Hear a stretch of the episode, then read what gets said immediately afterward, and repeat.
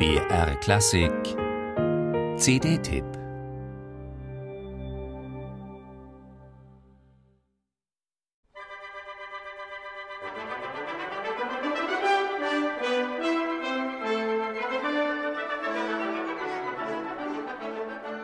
So fulminant wird der Hörer hineingeworfen ins trojanische Geschehen, das bei Berlioz rund vier Stunden ausfüllt. Dass die szenische Umsetzung einer Oper, die sechseinhalbtausend Takte umfasst, mit erheblichen Problemen behaftet sein würde, ahnte der Komponist schon selbst. Konzertante Aufführungen wie kürzlich in Straßburg haben also ihren Reiz.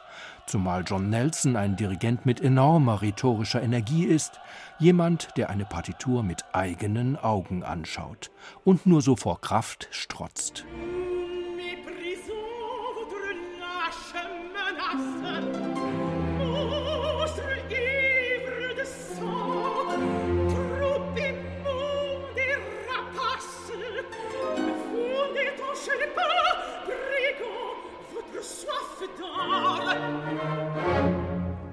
Eine trojanische Seherin, die zum Opfer eines fatalistischen Weltenlaufs wird. Die von Marie-Nicole Lemieux suggestiv vergegenwärtigte Cassandre hat die Bühne längst verlassen, wenn eines der schönsten Liebesduette überhaupt um sich greift. Der Kaufmann von Venedig hat die Szene zwischen Didon und Aené geprägt, denn der Gesangstext bezieht sich auf einen Dialog der Shakespeare'schen Figuren Jessica und Lorenzo. Mit dem Duett hat Berlioz anno 1855 die Komposition seiner Trojaner begonnen. Und gestalterischer Ehrgeiz lässt sich am Duett ablesen. Gestur war von jeher die Tonart romantischer Ekstase.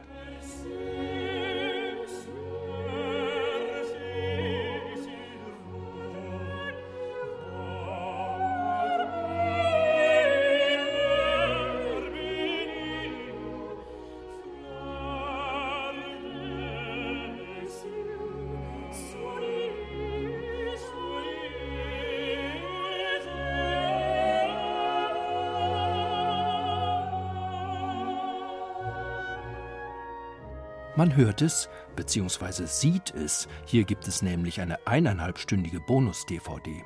Für eine Sängerin wie Joyce Di Donato ist eine Rolle wie die katharische Königin Didon ein Traumspielplatz. Gemeinsam mit ihrem Tenorpartner Michael Spires liefert sie ein vokales Pas de deux aus Leuchtfeuern ab. Beide Sänger wissen den speziellen Anforderungen ihrer Partien gerecht zu werden ohne an stimmliche Grenzen zu geraten. Da wird einem Kachelofen warm ums Herz. Musik